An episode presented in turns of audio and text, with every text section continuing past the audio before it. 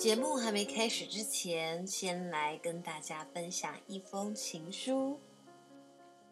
很喜欢贝贝今天介绍及分享李维京小姐的著作，非常喜欢贝贝介绍读物。你每次介绍书籍及作者都让我喜欢，一定会去买书回来阅读收留。很喜欢贝贝每次叙读书中内容时充满情感的语气，让我耳朵都恋爱了。维京小姐的很多著作广为人知，其文句常见情感之深密，生命的独白，用自身经验所生的洞见，一针见血，会让很多读者有不同的感受。我看完有时会心有戚戚焉，可惜她因为癌症就英年早逝。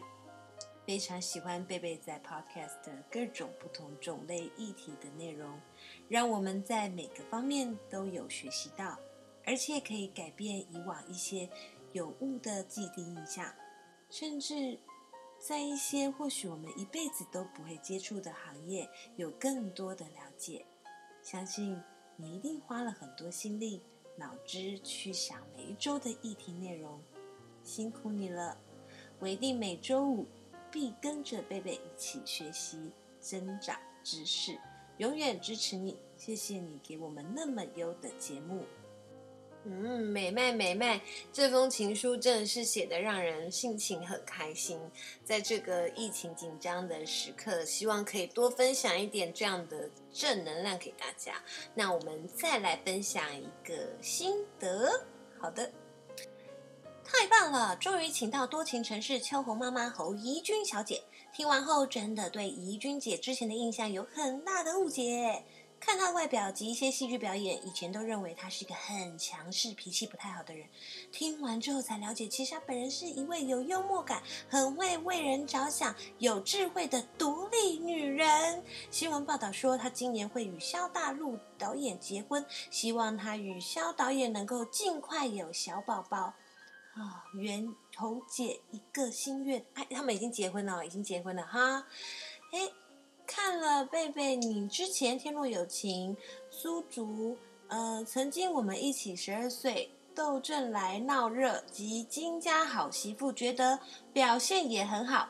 但真的，贝贝你在多情城市一句表现的太好了，而且跟 Juno 之间的互动，真的将张纯 CP 的情感诠释的淋漓尽致啊！要大家不注意你都不行。现在何贝贝小姐、刘家纯是家喻户晓，上至爷奶，下至幼稚园小朋友都认识的演员了，太赞啦！你真的大成功。愿您的愿望都可以一一的实现，永远支持您，爱您。Anyway，谢谢你的赞赏。然后，对啊，怡君姐今年他们已经结婚喽，接下来呢，就期待他们赶快有小宝宝。那我们的节目就要开始喽。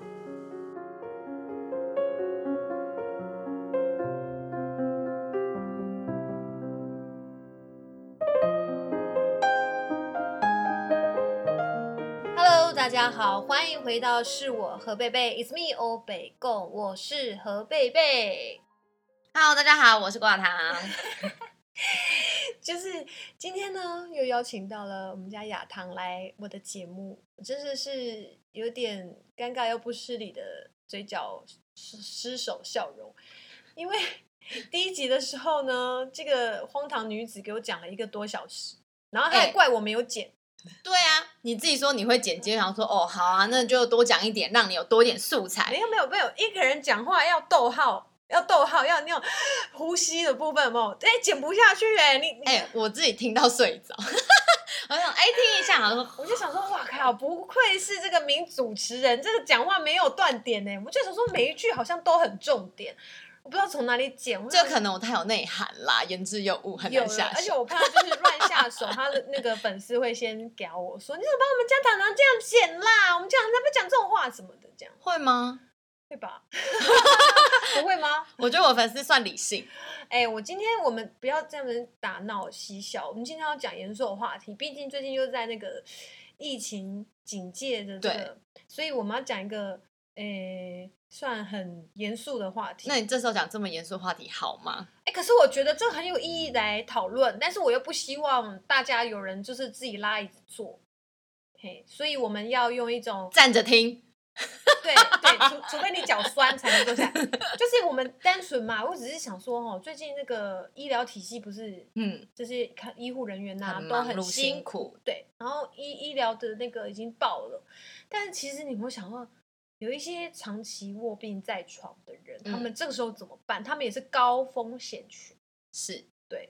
那我就想到，哎，长照，然后我就哎联想到我，这时候我可以来问问你，因为。嗯你算是比较蛮多机会去照顾病人的，因为从你奶奶对好，然后到你爸爸对，然后就想，毕竟我可能就是比较对这方面比较不细心啊，没人愿意找我 照帮忙照顾。哎，也不要这样说，这时候就呼吁大家没事可以多生几个。真的，哎，少子化其实这个影响很大。哎，这。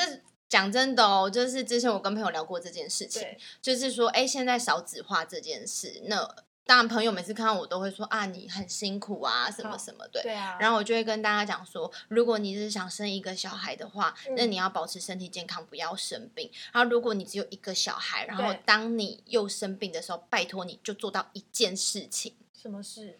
乖乖听话。我说的乖乖听话这件事情呢，嗯，是其实。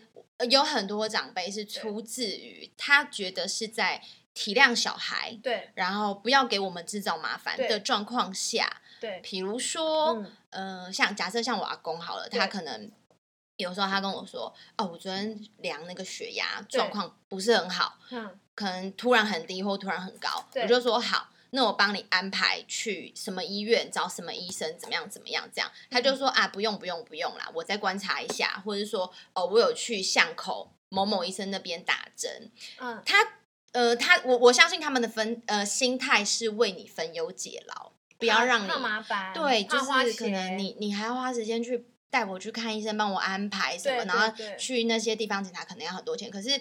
你有没有想过，在这个时候，我花这些钱跟时间带你去做这件事情，或许你觉得这时候是麻烦到我，可是他可以及早发现、及早治疗、及早解决。错过了，你反而当之后更对。当你现在不做这件事情，对我可能省下了这一点点时间，但是等到未来它大爆发的时候，对，是没有办法只用这样的时间去处理，我可能要花 N 倍，然后甚至于呃。更多的金钱，然后也有可能影响到工作的状态，去处理这个事情。对，对，所以拜托乖乖听话，好不好？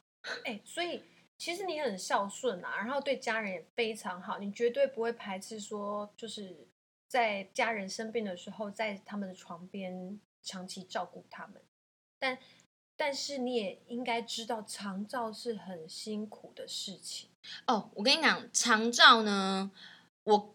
百分之一百万，我自己肯定他是非常辛苦，因为呃，坦白说，我爸爸跟我奶奶两个人在生病的时候，对，我们算是幸运的生病人家属，因为嗯、呃，我奶奶癌症大概一年的时间，然后我爸爸的癌症大概十年多，快十一年的时间，但是我真的必须就是像我。概念里面的长照是你几乎没办法离开他，他生活不能自理，你必须随时四小时啊，对，看照着他的这个状况。我奶奶大概只有一个月，哦、那我爸爸二十多天，哦、而且我爸爸真正躺在医院里面，很幸运，大概八天吧，没有太痛苦。对，所以可是其实。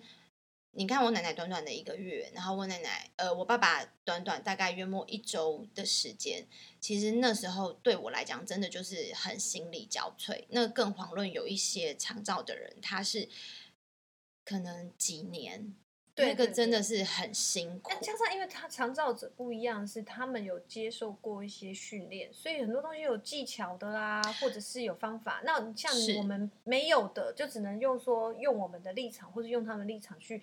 预想怎么样可以给他们最大帮助，可是可能比如说翻身哦，扶下床上床上厕所什么，我们可能就不知道那个撇步在哪里。对，其实你知道，你你懂技巧的话，对，真的差很多。对啊，像你知道技巧的话，我爸爸一百八十三公分，嗯、然后我爸呃以前比较壮的时候有到近百公斤，那后来生病，嗯、我爸其实瘦了，可是他躺在床上的时候，那时候还是有大概八十多公斤。哇，你怎么扛得住啊？但是你你如果知道那个技巧的时候，其实我一个女孩子我。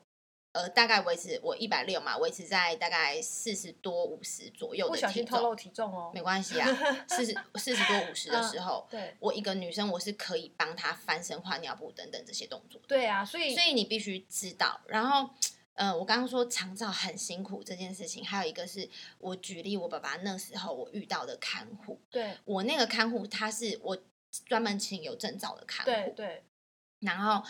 我跟他聊的时候，我就说：“哎、欸，你怎么这么厉害？就是懂这些，然后会去，而且愿意做这个工作。对，他工作薪水很少。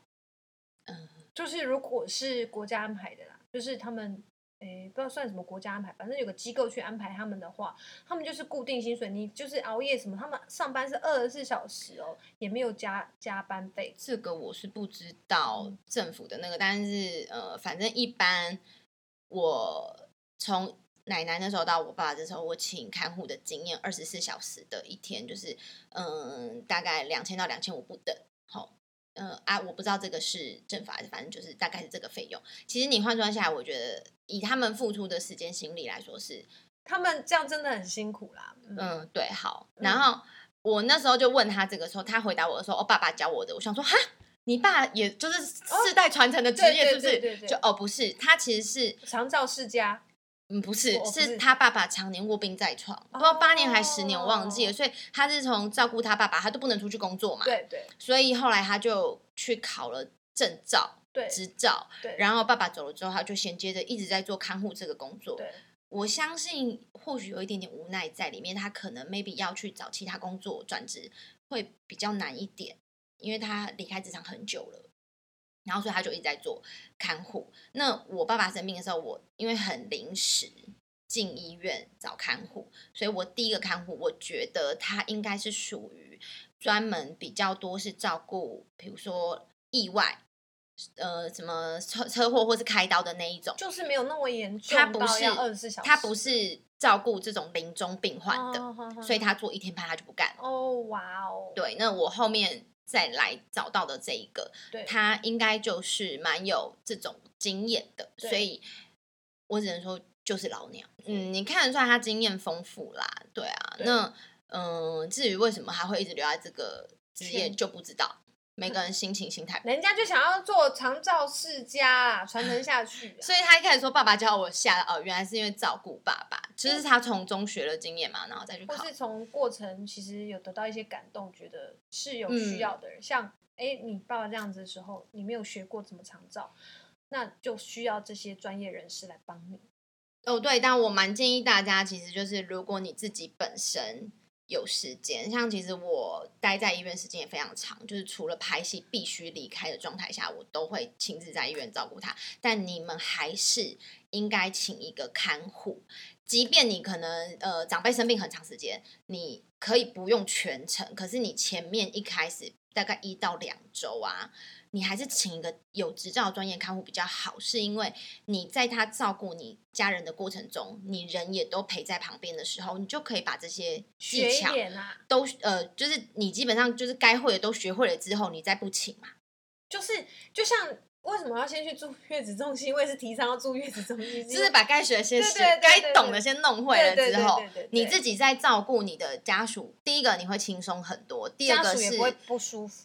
第二个是他才可以得到他真正需要的，对，就是病人也不会觉得、嗯、哦，你就这个，而且对对对，还有真的里面很多小美感跟小技巧，对对对，你比如说换尿布好，你懂美感跟技巧的话，他的那个屁股的皮肤比较不容易被你拉破。已经生病，然后心理身体不舒服了，那就不要再有额外的让他们再更多的。嗯，就是负担。对，然后还有就是他会有很多小小的征兆，或是他身体哎出现某些反应的时候，其实是什么什么。但是对于没经验的人，我们不懂，我们可能不会发现，或是不会警觉到是什么事情要发生了。对对对对。哎，那你刚刚有说爸爸是这个生病十几年哦。对，十年多，十一年。所以是这个病没有办法根除嘛？一开始就没有没有治疗好，还是？应该是这样讲。其实我相信大家应该都有这个很基本的概念，就是癌症本身它就是非常难所谓的根治哦。对，比如说我举例，比如说乳癌好了，有的人他可能呃切除之后，然后有经过化疗，然后我印象中是至少要五年以上，五年吧，还是几年以上没有复发。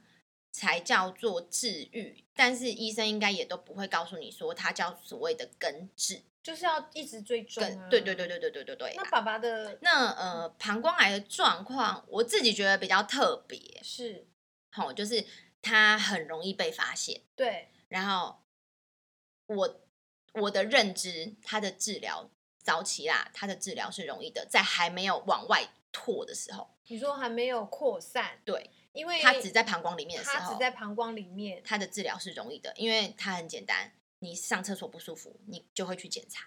你小便有血，正常人都会去检查嘛。对，哦，就所以容易发现。发现。然后治疗呢，对我来，我我自己的认知它很简单，是因为你发现了，就是今天住院，明天内视镜、镭射，后天你就可以回家，哦，就把它烧掉就好了。对对对，但它会再长，是不是？它很容易复发。所以这十几年，你爸有复发很多次吗？N 次，没有办法计算。那烧了好几次，很对啊，很长。那每烧完都要化疗吗？呃，对，他会打化疗药，但是膀胱癌的化疗，我觉得跟其他癌症比起来哦，是比较轻松的。对，是因为它不用走血液。假设比如说乳癌，你不可能直接对着胸部去打那个化疗药嘛，只。你后来要只对胸部打，不可能就是走全身血液这样子。那膀胱癌，因为它就是比较 lucky，是它一个容容器型器官，我自己是这样形容它。所以你就从尿道把药灌进去，它不会跑到身体其他地方，它就是在膀胱里面。那病人还是会不舒服？呃，刚打完的那几天，你当然还是会比较疲劳一点啊，然后呃，觉得说可能刚开始解小便会有一点不舒服，这样子。但是不会掉头发或什么的。对，不会像一般我们看到的那种放射性治疗，或是放射性治疗，或是打全身性的化疗。你就是呃，有的会掉头发，有的不会，看你打的药。然后有的可能你会呃需要注意血球，红血球、白血球，然后会变瘦啊，叭叭叭这些，就是相对起来打只打膀胱的这种化疗药，它的呃打完药的照顾是轻松更容易很多，而且这十几年。爸爸经历过很多次这样子的疗程哦。对，你你跟爸爸感情很好啊，哈，所以你们应该聊到很多深入点，对不对？我听你上次还很好笑，你们什么跟爸爸在聊塔位的事情？哦，对啊，这个其实嗯、呃，就是我蛮鼓励大家，就是如果你家人的个性是可以的。好哦，这是一个前提。哎、欸，前提哦，你不要这么前提哦，你不要今天回家马上跟哎、欸、阿妈，你死了以后想住在哪里？不要，好，好，不要，我们有前提哦。然后前提把这句剪掉，没有前提，就是前提你要先了解家人的个性，能不能接受？有些人一生病就很悲观，什么都不能聊。哎、欸，一个是这样哈，呃，我举例，爸爸很乐观，我爸个性就是很大啦啦。然后我举例，我另外一个朋友，就是在我爸爸过了世之后呢，他有来灵堂看我。那因为他的妈妈现在也是呃肺腺癌的部分，那因为我奶也是肺腺癌嘛，所以我们有小聊了一下。嗯，然后那时候我也是有跟他讲，我说，哎，其实在这个时候，我说我很坦白讲，吼，我们两个就是认识那么久了，我很坦白说，我觉得你可以跟妈妈稍微了解一下。对，第一个是治疗医院，第二个是他以后想要怎么做。对，然后他就。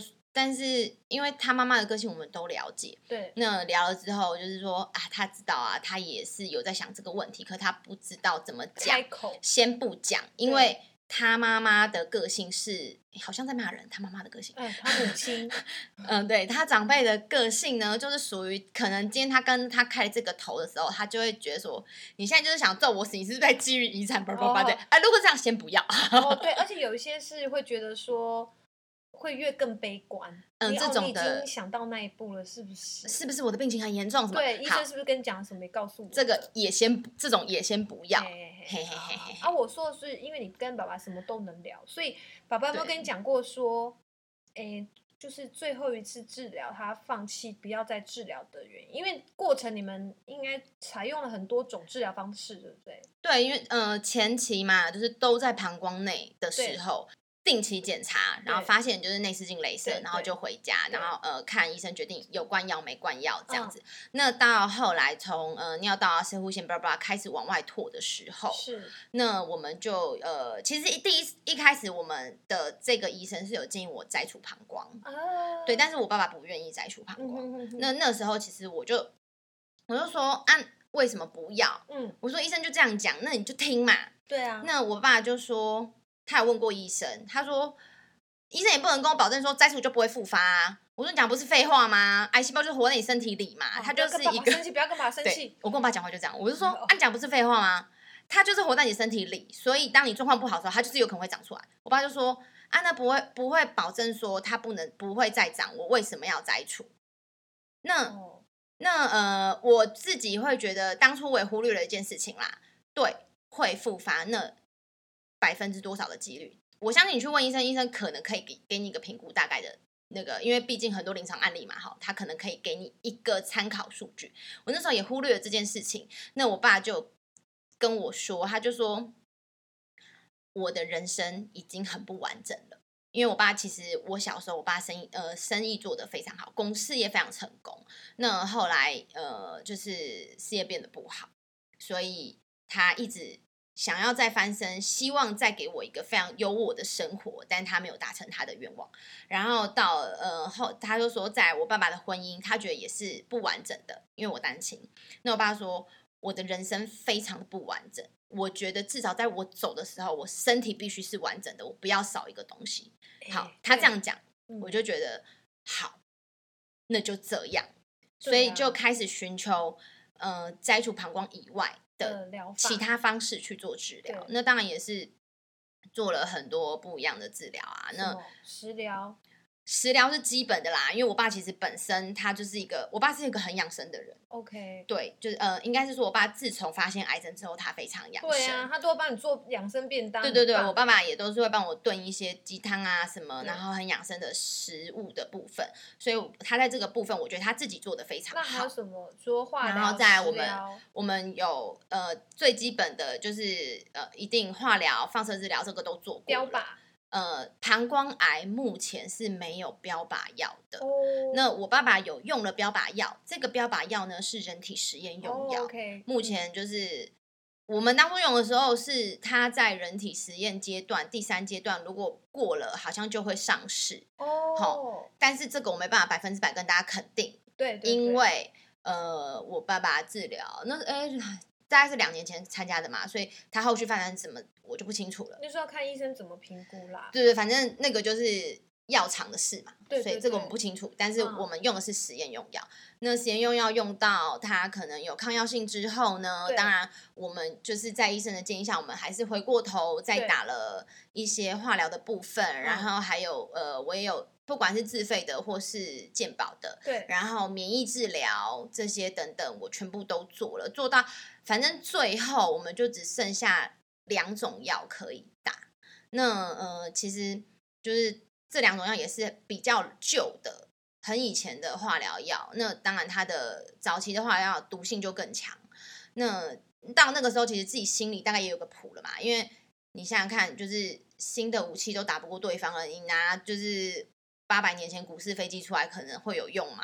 还是你拿古早大炮出来可能也打不过他？这样不是爸爸不接受治疗了，是没有药可以医了。呃，一方面是因为其实我们用到后面其实已经没有药了，所以我们两个自己心里都有底。那二方面来说呢，其实在我爸爸要放弃他不要打化疗的时候，是我已经转院到我第三个医生那。对，那我后来会选择这个医生呢，其实是呃，我考量到所谓的那个安宁病房的部分，因为我自己心里已经有谱了，然后我也不希望说，呃，我爸爸他最后在安宁病房部分，第一个是环境不好，那个地方我觉得比较好，对，对对，然后第二个是你知道你有一个状况是。你必须事先防范，就是我临时突然要进安宁，你才要去那间医院，他不见得会收你啊。哦、对啊，对啊，对对对对，所以那时候我就呃有跟我爸爸讨论说，哎，我觉得某某医院的某某医生还不错，那我的朋友的长辈在那边治疗，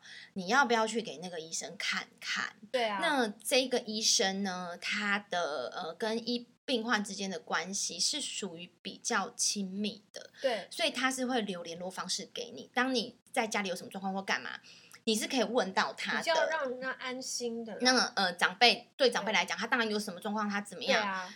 你就可以问到医生，而且他是会及时回复你。尤其在这个时候，在心不要让他们慌张。对，那其实我会这样子选择这个医生，然后也建议我爸。当然，就是我爸是属于脾气比较硬的人，我自己对我爸的方式呢，就是属于比较柔性，嗯，讨论、劝导、沟通这样。对，因为我爸脾气很硬啦，就跟我一样。反正你跟我来硬的，我就觉得我不要啊，这样子。然后呃，我那时候会。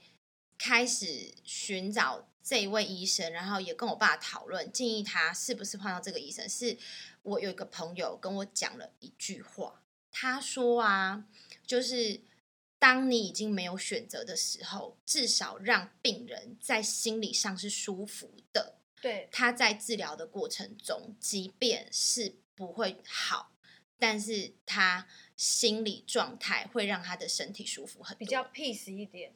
对，他说心理状况会让他身体舒服很多，嗯，所以我那时候觉得我会想要跟他讨论，让他尝试的转到新的医院。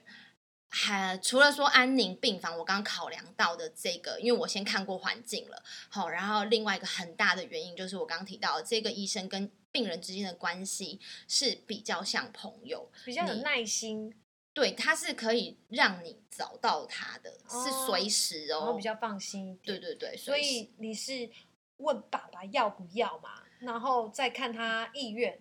对，就是因为反正他在原本医院的状态，嗯、他自己已经知道了嘛，对就是，唉，必须说啦，在、嗯、在。他原本医院后面治疗的状况，可能有一些就是在于我可能呃已经假设医生已经排好今天去打化疗，对，可是我到了今天我还没有接到电话说有病床，哦、然后我打去等很久了，对，就是可能我在三周前医生就因为呃我那时候化疗三周打一次，所以我今天回诊的时候医生就会告诉我说好，那就几月几号来打，那到了这天我一直没接到电话，我没有病房，我打去问的时候呢，他可能会告诉我说哈。我什么八天前一个礼拜前进来的都还没病床啊，你要再等啊什么这些状况，爸爸也都知道。那我也告诉他说，哎，我新帮你找的这个医生，好，他的状态是怎么样，然后在那个医院是怎么样，怎么样，怎么样，我都告诉他了，然后让他自己去选择。不过。我还是要跟大家说，如果当你的治疗是在一个疗程当中，哈，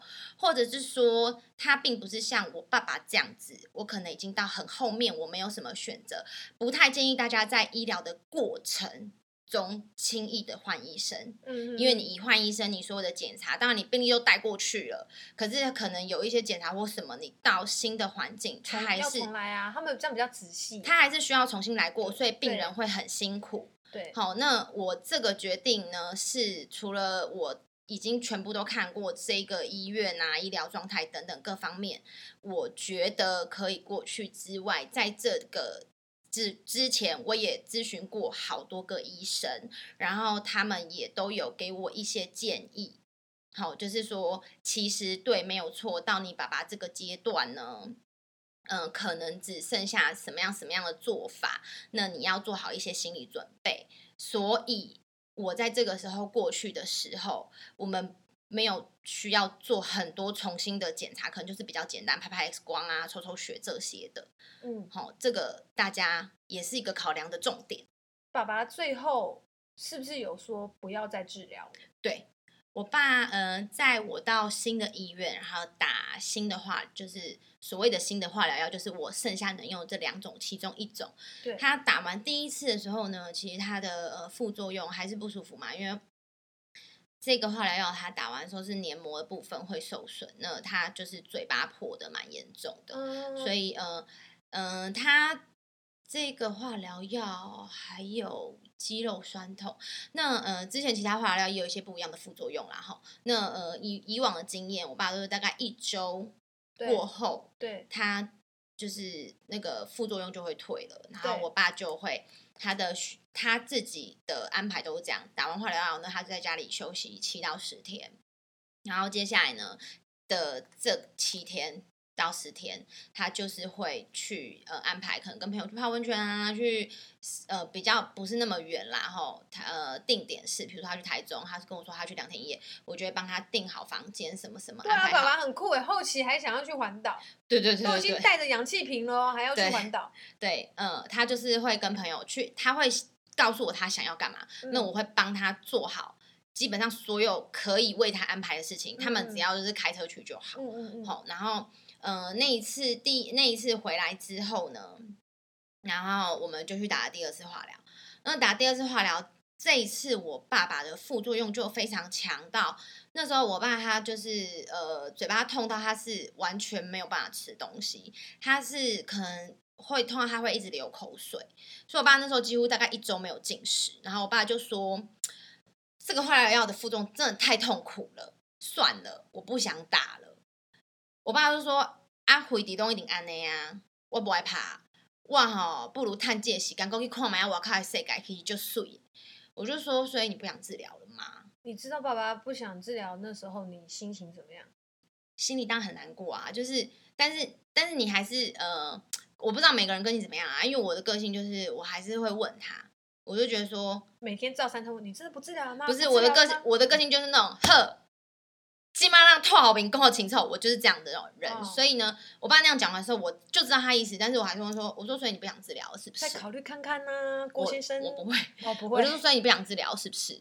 然后他就说，对啊，反正都只剩下两种药，已经用了那么多药，自己也都知道了哈。那你不如啦，好林北京货买我靠够就素耶这样子。然后我就说好，那呃，我明天打电话给医生。我们再去医院拍一次片子，确定你的那个肺部的，因为我我爸那时候是膀胱癌，他要转移到肺、嗯、肝、嗯、骨头、嗯，然后淋巴，其实蛮严重的。对，那最最容易看到有没有用，就是你肺部有没有，你拍个 X 光就可以看肺了嘛。好，那我就说我明天打给医生，然后我们就安排回医院去拍个 X 光，然后呢，看看你的状况有没有改变。如果没有，就代表这个药没药没用嘛。那我们就跟医生讨论，我也会告诉医生说你不想要治疗这件事。对，然后爸就说好，那我就打给医生，我就是先跟医生讲说，哎，我爸爸的部分他其实不想治疗了，他觉得这个副作用太辛苦，他想要出去走一走。嗯，然后医生说其实这对你爸是好的。嗯，那呃，我就跟也跟医生讲，我就说，哎，那我这次回去。我可不可以自费帮他打一个那个营养针？因为我爸大概已经一个礼拜没吃东西，我觉得身体这样不行。嗯，好，那那我们就回去，然后打了营养针，拍了片子，然后医生就说，但是医生他就很耐心，就是给你看前后，好告诉告诉你说，你看这边哦，他就是什么怎么样怎么样怎么样，然后确实他的状况是又变大了，这样子，那所以就是治疗无效。对对对对，那。这个部分，如果爸爸不想要治疗的话，其实你可以思考一下，然后也跟家里其他的家人说。很多病患在接受治疗的时候，他们的初衷不是为了自己，是为了家人。其实这整个过程，整个治疗过程，能够一直去呃咨询病患他们的意愿，是一件大家要顾虑到的。这个呢，就是对我要跟大家讲，呃，分享这个部分是第一个。我说我很侥幸啦，我不用，你知道，有的时候呢，可能当你已经知道，或是你觉得这个治疗方法是你要做的，我说家属哦，比如说家属 A，他觉他跟医生讨论这样，但是他可能必须回去面对家里很多人的声音，你这时候会很难去做一个决定，或是给他一个方向。好，那。我很侥幸嘛，我不用面对我们家其他人，因为我爸爸就已经就是不让我告诉所有人。我爸是到呃快要走的前几天，我才自作主张的让我爷爷过去，这个是后面的事情啊。好，那再来就是第二个是我爸，他是一个呃很理性、很有勇气的人，他自己说他不治疗。那但是我之前就是也有跟培培聊过，然后觉得说好，我今天可以跟大家分享。我觉得还有一个很重要的点，是因为我在陪伴，不管是我奶奶或是我爸爸，这样整个医疗的过程，我看到其实蛮多长辈，他们很积极的在做治疗，但他们很痛苦，也很辛苦。然后我必须坦白讲，因为我这个人就比较高危嘛，有时候照顾我爸、照顾我奶奶在医院，哎，隔壁病床的，就是我就是跟人家闲聊几句，想说，哎，聊一聊病人心情可能好一点，就是会闲聊吼。那其实他们就像贝贝讲的，他们一直治疗不是因为他们害怕死亡，他们更多害怕的是他的子女、他的家人、他身边的人失望。对，对，他其实很多时间他是在为了。你们而做治疗，对，所以呢，我嗯，我坦白讲，我也跟我身边好几个家里已经呃，就是生病比较严重的朋友，对，聊过说，但我前提都会告诉他一句话：如果你的长辈可以，对啊，你可以试着去跟他聊一下他的治疗意愿。对对对，对，因为其实或许他早就想要出去走一走啦，只是他没有像我爸那么坦白，就跟你讲说，林北沟什么可以看我靠我啊睡这样子。对啊，对，那呃，其实有还蛮多呃，我遇过的可能呃，有时候闲聊的长辈哈，他们就是觉得，唉，很痛苦啊，很辛苦啊，啊，我就怕我小孩会难过啊什么的。对，因为很多都是家属放不下。对，在在最后面这段时间，我承认那时候我有点就是不知道该怎么办。嗯，好，那我就会觉得说，该打的药我们也有打，那就是听医生的。然后到我爸走的时候，对于这件事情，我当下是非常后悔的。我会觉得说，哎，搞不好我给他打，他可能就只是因为营养不够啊，所以他每次东西营养不够，那就是会没力呀、啊，等等的。就我爸后面的一些状况，那我给他补充营养，搞不好他就是可以再带着养分出去玩。那所以，我那时候对于这件事情，我心里一直过不去。那大概呃，等过了好一段时间，我又回去找我的医生，然后他就说：“哎，你终于回来了。”我就说：“哎，我其实有件事情一直想问你，但我不是觉得你这是医疗疏失哦，是我自己心里有个坎过不去。就是我那时候真的不需要给他营养吗？”然后医生就告诉我说：“其实你要知道，爸爸那个时候状况，我告诉你，给他养他也不会好了，因为他的器官已经衰竭了。所以，即便你给他再多的营养，他不会好起来嘛。所以，你只是增加他的痛苦。因为很多人他可能打了营养糖，多躺在那里一个月、两个月，然后他才走了。可是他身体可能有很多褥疮啊，或者什么，然后或是有一些人他可能在最后。”他真的要离开的时候，因为要呃，我可能什么在国外的子女要赶回来看他，所以做了插管。然后很多子女最后他们会给自己打了一个问号：是插管真的是对他好的吗？嗯。因为他就是躺在那里都不能动，然后用很多机器一直撑着，因为你只能帮他插管，你不能帮他拔。嗯，所以最后他们会面对一个就是他很辛苦。嗯。家人很辛苦，对，他很难受，你很心疼，但是管子拔不掉这件事，不是说你想要他死哦，你要把他管子拔掉，只是我不知道大家可能最后在面对这些事情，你看到他在那里躺那样的时候，你甚至于有没有过一个念头是，会不会就让他放手会比较好，对他会比较舒服。哎，其实这样子想起来，其实。呃，现在聊这个议题真的有点沉重，但我觉得家属啊，嗯、病患的家属真的心理建设要很强大。哎，那如果说可以回到过去，嗯、回到最一开始决定要割膀胱这件事情，是膀胱啊，对，割膀胱这件事情，你会不会后悔？会不会想说我当初就应该把膀胱拿掉？我跟你讲，你不要说我。其实我说坦白的，我爸爸在最后面那段时间也是有告诉过我说，哎，如果我当初听医生拿掉，可能就不一定是现在这样。而且你看，你这十几年每一次的治疗的那个费用加起来，就一颗膀胱了吧？哎，不止啊，可能装很多颗这样。爸爸身上有十个膀胱，爸爸也有后悔过，是吗？嗯，我觉得应该有哎，不然他也不会就是讲过那句话。但是我还是就是。呃，这么多年来啦，这样子照顾下来后，我跟大家分享，就是当你们面对家人生病，然后可能是你很难去改变这件事实，就是他的结论的这个状况的话，以前跟长辈告诉过我说，当你不能做任何改变的时候，你只能尽力做到让你以后的后悔最少。嗯，所以其实呃，如果有看到我之前关于爸爸故事这篇报道的人，可能就是我不知道你们有没有印象，就是我有说过一句话说，说至少最后，不管是我爸爸或是我奶奶，最后这段时间我陪伴他们很多，然后我觉得陪伴就是最好的药。那至少。他们离开我了，但我心灵是不会觉得很空缺的。是你们就能够做的是，你尽力做，你做的越多，当他离开你的时候，你的后悔就会越少。然后，如果你的家人呢是可以聊到关于治疗意愿或者是未来他想要怎么样的，那我我那时候医生哈，在我后面回去找他的时候，他要跟我讲一句话，那我自己觉得好像很有道理。那个医生说，就是我们很害怕死亡，是因为我们离死亡很远。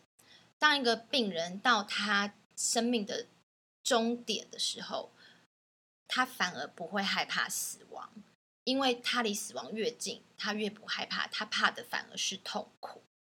我觉得这句话就是蛮值得让大家参考。如果你正在挣扎，你的家人接下来你应该要怎么样去面对或是治疗的部分？那我举一个例子，我有一个朋友，他的奶奶是肺腺癌，然后他的奶奶最后面临走前，他也是在那个呃所谓的安宁病房。然后我跟我朋友聊到这件事情的时候，他也是因为我跟他奶奶感情也不错哦，我那时候也常去看他，然后他那时候也是跟我说，对啊，阿嬷那时候也是讲说。我跟你讲哦，我唔惊死，我就惊听。你卖给我听就好啊。嗯，对，所以有的时候这件事情很难。对、啊。然后，但是当你尝试去做的时候，或许你才会去知道说他真正害怕是什么。然后我有一个朋友，他也说，嗯、就是他妈妈是大肠癌。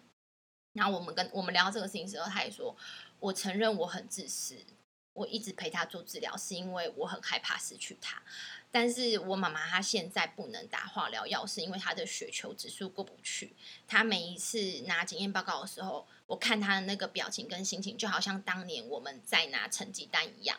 当她打开的时候，她就说：“啊，够不鬼。”心呃，就是她这样讲，你会觉得说好像说啊，够不鬼，我不能做治疗。可是她觉得她妈妈的表情是还好没过，好险没过，那种感觉。对，所以也就是经历了这么多，然后跟大家聊了这么多，有时候我才会觉得说。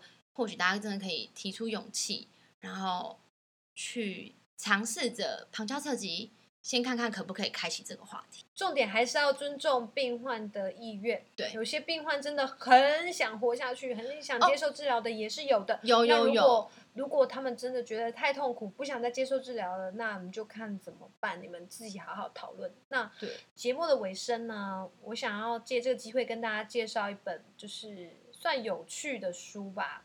嗯，嗯，但它的议题会比较暗黑，就是我呃有在我的社群媒体上面跟大家介绍过，因为我在去看那个舞台剧之后，哦，知道你有看到。哦，嗯，我那时候要去看就没买到票，他已经诶在叫什么？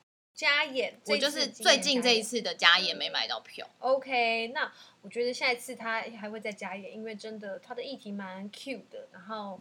它叫做《你好，我是接体员》，大师兄写的。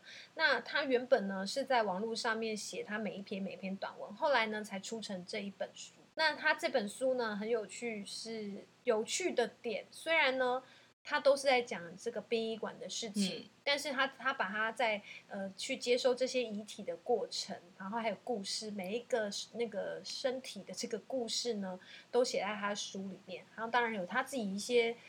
呃，奇妙的宅男的想法，然后呃，跟家属的一些对话，嗯，比如说像，因为我们刚刚讲到是长照部分，那很特别，他的身份不只是接体员而已，他以前也当过长照照顾者。嗯、那他他考他考这个证照呢，也是因为他要照顾家人，然后就也考了啊，考了，反正就是工作也拍催嘛，然后就也缺。哎、欸，我跟你们讲哦，就是那个看护，现在这个职业蛮行的，看护很难请哎、欸，那时候很难请，因为很少，现在超难请的。但是因为很辛苦，所以很难请啊。叫你做，你要吗？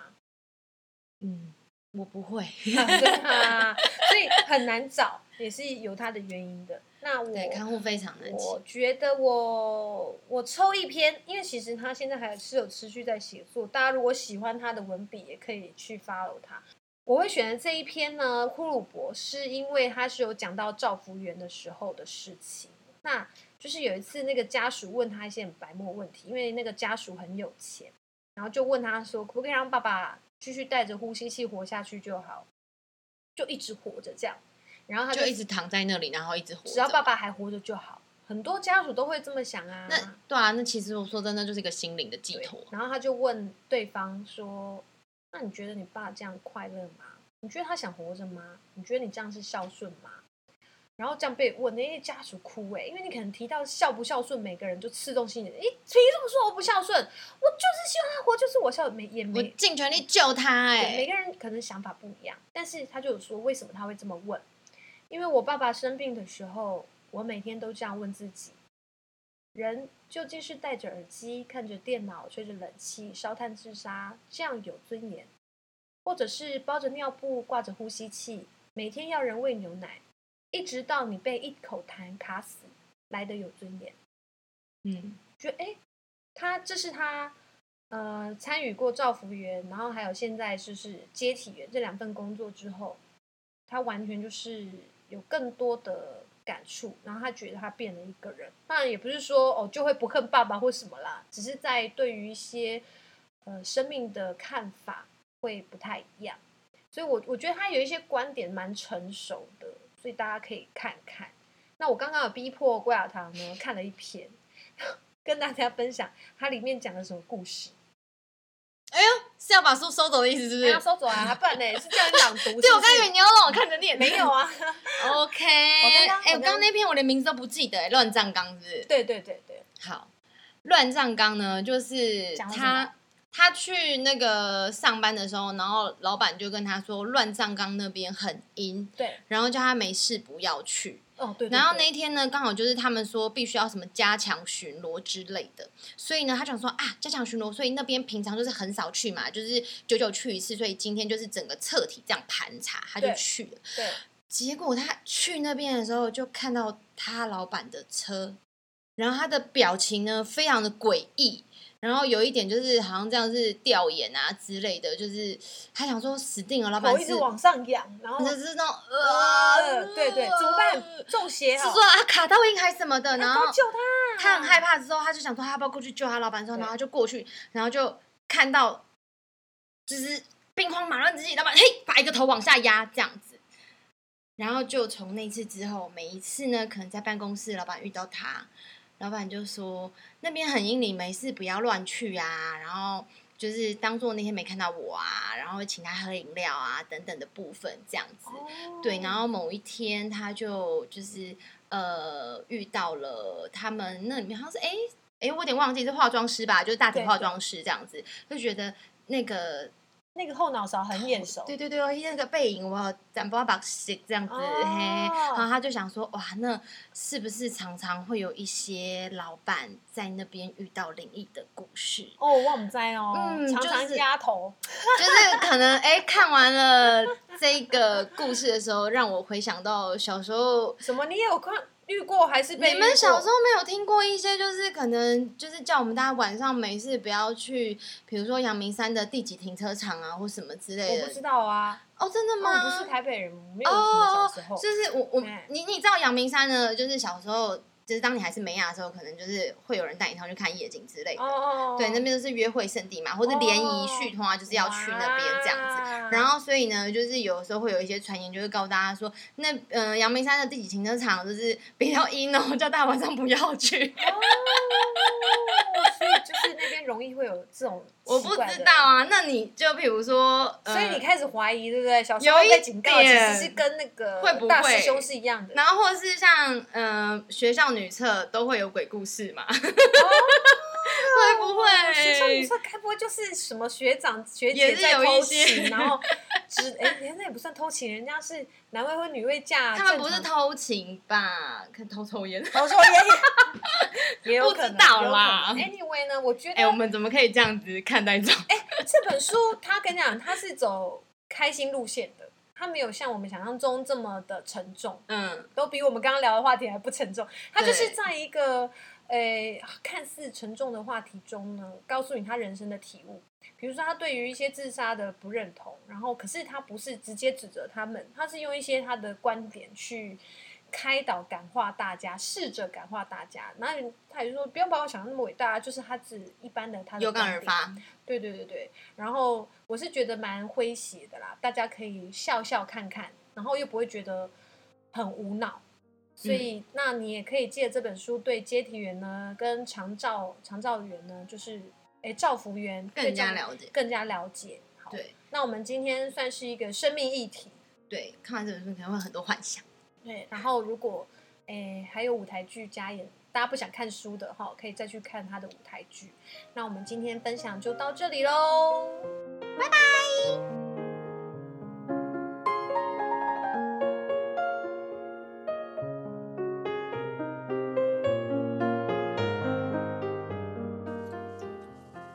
欢今天的分享吗？希望今天的节目内容对你们来说不会太过沉重。疫情防疫，人人有责。Stay home, stay safe。没事别出门，出门一定要戴口罩。今天的分享就到这里喽。如果喜欢是我和贝贝的分享，欢迎你们到我的粉丝页留言给我，也请持续订阅，顺便帮我多多分享哦。我们下次见。